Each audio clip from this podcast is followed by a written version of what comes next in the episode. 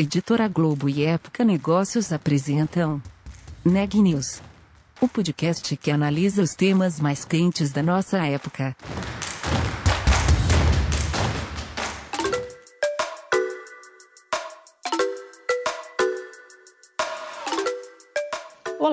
Eu sou a Renata Turbiani da Época Negócios e você está ouvindo mais um episódio do Neg News, nossa série de podcast sobre como navegar e liderar em tempos de incerteza.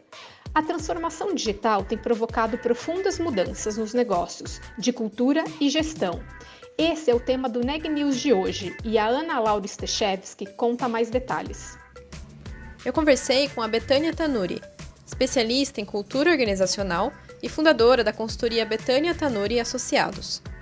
Nós falamos sobre como as mudanças tecnológicas e culturais nas empresas afetam aspectos de gestão e liderança. Também discutimos o papel dos líderes no cuidado com a saúde mental dos funcionários e as competências mais importantes para um gestor hoje e no futuro. Vamos ouvir a entrevista completa? Betânia, muito obrigada pela sua participação aqui no Neg News. Para começar, eu gostaria de fazer uma relação entre digitalização e liderança. As empresas estão demandando cada vez mais profissionais digitais, né, que dominem não apenas o conhecimento técnico das suas áreas, mas sejam capazes de explorar e trabalhar com novas tecnologias. De modo geral, o que muda em termos de gestão e liderança nesse cenário? Então, muito obrigada, Ana Laura, pelo convite. O que muda nesse cenário? A questão da tecnologia que pode parecer ser a grande chave do processo, não é. A tecnologia, ela é facilmente aprendida e apreendida. Tá? O que muda nesse processo é o estilo de liderança, é o jeito de trabalhar, é a cultura da organização que é, passa a ser mais permeável, é, ela passa a conviver com o ensaio e erro, com a experimentação, com a autonomia e a responsabilização de forma diferente. Então, o grande desafio da liderança é o desafio de criar uma cultura mais autônoma, uma cultura é, onde as pessoas se sintam parte e façam de fato parte. Essa é a, é, esse é o grande desafio da liderança.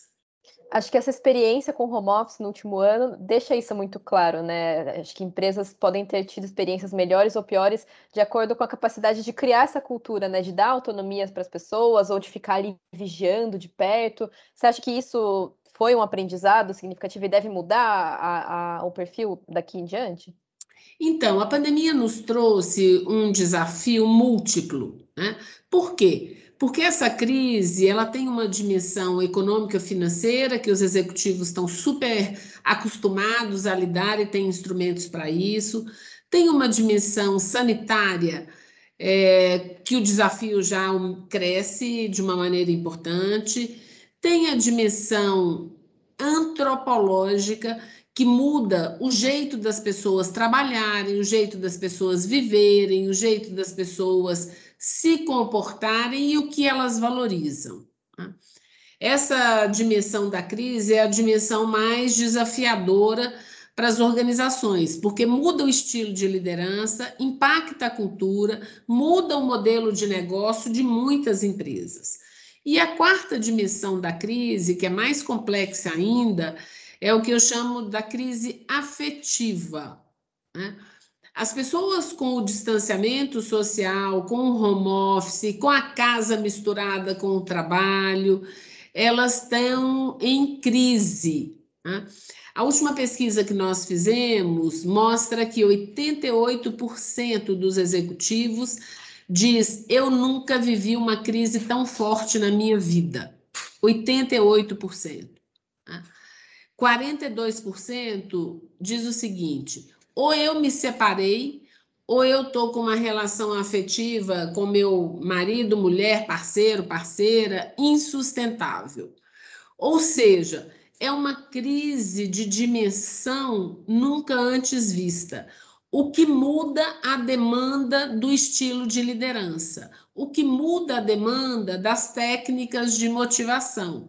Então, é, estamos aí numa fase de transformação muito relevante. Entendi. E além disso, é, a gente tem uma geração nova chegando ao mercado de trabalho, né? Como que isso deve mudar a realidade nas empresas? E como evitar choques geracionais e aproveitar o potencial dessas equipes mais diversas em termos de geração? É, na minha visão, um dos, um dos maiores desafios quando a gente fala na dimensão da diversidade das empresas é a dimensão do mindset é a dimensão do pensar diferente, é a dimensão de olhar o mundo com lentes diferentes. A questão da diversidade no que se refere a gênero, raça, religião é importante, sem dúvida é, mas a parte do choque de mentalidade, da forma de enxergar o mundo, é o mais desafiador na minha visão. Quando nós olhamos as gerações mais jovens, eh, nós temos dois grandes grupos. Tá? Nós temos um grande grupo que é direcionado, que é movido pelo propósito. Pelo propósito pessoal, pelo propósito da organização a qual a pessoa está ligada. É, esse é um grupo crescente e que faz uma enorme diferença nas políticas é, empresariais caso você queira ter um grupo um pouco mais estável na sua empresa. Você tem um outro grupo que também tem a sua relevância, que é mais drivado pela questão monetária, pela questão financeira, né? Que, portanto, são outros elementos que atraem essas pessoas. Portanto, não tem certo e errado. O que tem é a consistência do indivíduo com a organização. Isso sim é fundamental. E aí tem um elemento muito importante que gerações anteriores tinham a tração da geração anterior era muito relacionada à lealdade que essa pessoa tinha ou tem à organização, ao seu chefe. E essa geração nova a relação de lealdade é com seu propósito fundamental ou com aquele com compensation que está tendo. Então você tem drivers muito diferentes entre gerações, é, entre essas diferentes gerações que nós temos. É interessante esse ponto. E, e, a pandemia evidenciou bastante o debate sobre saúde mental e equilíbrio entre vida pessoal e trabalho. Ao mesmo tempo, diluiu ainda mais as barreiras entre essas duas, essas duas esferas né, na vida das pessoas. O que as empresas e os seus líderes aprenderam e o que ainda precisa evoluir de maneira geral? É, é, precisa evoluir, sem dúvida, essa relação entre trabalho, vida profissional e vida pessoal que tem uma mistura cada vez mais forte e ela precisa evoluir no que se refere à sua modelagem. Né? No caso do Brasil, é, nós temos, e de alguns países que têm características culturais semelhantes, nós temos um elemento diferenciador que vale a pena ressaltar. A cultura brasileira ela tem três eixos fundamentais ela tem um eixo, que é o eixo de como nós lidamos com o poder, tem o eixo de quão flexível somos, e um terceiro eixo, que é o que eu gostaria de dar foco aqui nesse momento, é o quão relacional nós somos. Né? O Brasil é um dos países mais relacionais numa régua de 0 a 100, com tratamento estatístico super sofisticado. O que significa que a cultura brasileira, que está espelhada nas organizações, ela é uma cultura afetiva, ela é uma cultura coletivista, ela é uma cultura de acolhimento, por um lado, o que é um lado super sol, que contribui para que a relação entre a pessoa e a empresa seja forte, tenha laços muito fortes né? diferentemente da cultura americana, que é muito individualista. Por outro lado, essa cultura relacional, ela tem um desafio muito importante, especialmente em tempos de pandemia, de distanciamento social e de home office.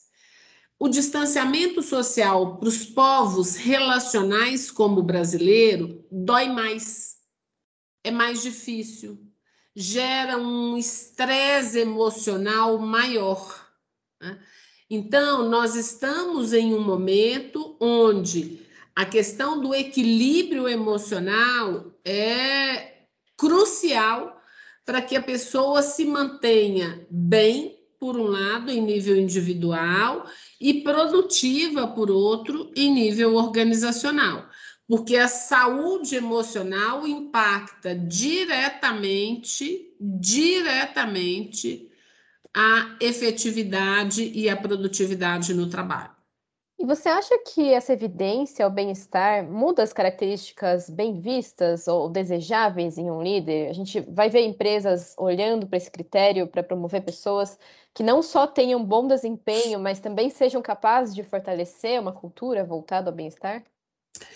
É, sem dúvida. O grande desafio das empresas é compreender a empresa deve compreender que ter um bom desempenho inclui a liderança, inclui a gestão da cultura, inclui a gestão das pessoas, que não é possível mais você colocar dois eixos, o eixo do resultado e o eixo de quem tem atenção ao lado soft da organização. As duas coisas estão juntas e misturadas. Até porque, se você não tiver é, atenção com esse lado mais soft da organização, você não terá resultados de curto, médio e longo prazos. Antigamente, se você não tinha esse tipo de competência, isso impactava o resultado no longo prazo. Hoje não. Hoje impacta no curto prazo. De que formas impacta, exatamente? Impacta porque se você não tem essa habilidade de compreender o momento que a pessoa está vivendo, se você não tem a competência de fazer uma gestão de acordo com o momentum profissional e pessoal, se você não estabelece vínculos de confiança mesmo na tela, né? é, isso impacta a energia produtiva e, o e a resultante do trabalho de cada indivíduo. Entendi. E quem são os líderes do futuro, na sua opinião? Como que é possível se preparar para gerir pessoas e negócios em um cenário de constante transformação, que passa desde tecnologia, comportamentos, e sem deixar de lado essa, esses temas mais soft que você mencionou agora? Então, para mim, o líder do futuro, ele tem algumas características que são fundamentais. A primeira delas é compreender de uma maneira muito clara o que, que se transforma a cada dia e o que não se transforma. Né? Porque tem uma doença da mudança que também não é tudo que muda o tempo inteiro. Né?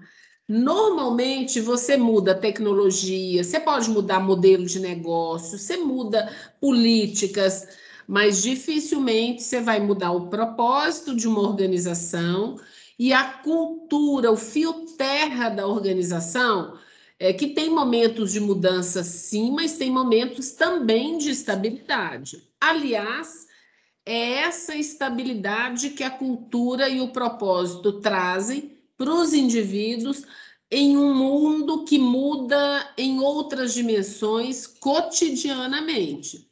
Como você disse, tecnologia, modelo de negócio, políticas, enfim. É, então, o líder do futuro há de saber diferenciar o que se transforma e o que se mantém. Né? Além disso, ele tem um equilíbrio bastante é, importante no que eu chamo da dimensão hard e na dimensão soft, é, no que eu chamo de agri e no que eu chamo de doce. Né? Ele tem uma gestão agridoce, que significa que, ao mesmo tempo, ele tem competências objetivas de racionalização, de produtividade, e ele tem também competências soft de acolhimento, de desenvolvimento e de apoio das pessoas, não apenas da sua equipe, mas das pessoas que estão em seu entorno, porque essa, essa forma de liderar piramidal, ela com certeza está com os dias contados. Eu acho que nesse momento é, de pandemia, de uma crise tão grave, né, é, nós não podemos perder a esperança. Né? Esperança do verbo esperançar e não do verbo esperar. A esperança que significa que cada um de nós busca é, uma vida melhor, busca uma organização e ajudar que a organização seja melhor, e o nosso papel enquanto cidadão. Né? Essa liderança é, que se desponta nesse momento, ela tem uma perspectiva também que eu chamo de estadista, que é aquela perspectiva que olha não apenas o resultado da empresa, mas o resultado da sociedade, da sua ação na sociedade como um todo. Né? Isso está sendo cada vez mais valorizado pelas pessoas, pelos colaboradores, pelos consumidores, e esse é um ponto que nós não podemos deixar de enfatizar. O líder do futuro, ele é estadista.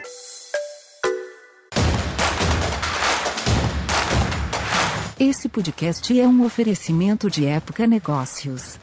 Inspiração para inovar. Não deixe de conferir nossos outros podcasts. Presidente Entrevista Presidente. The Office. E os negócios da nossa época.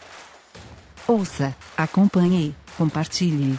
Vamos fazer deste podcast o nosso ponto de encontro.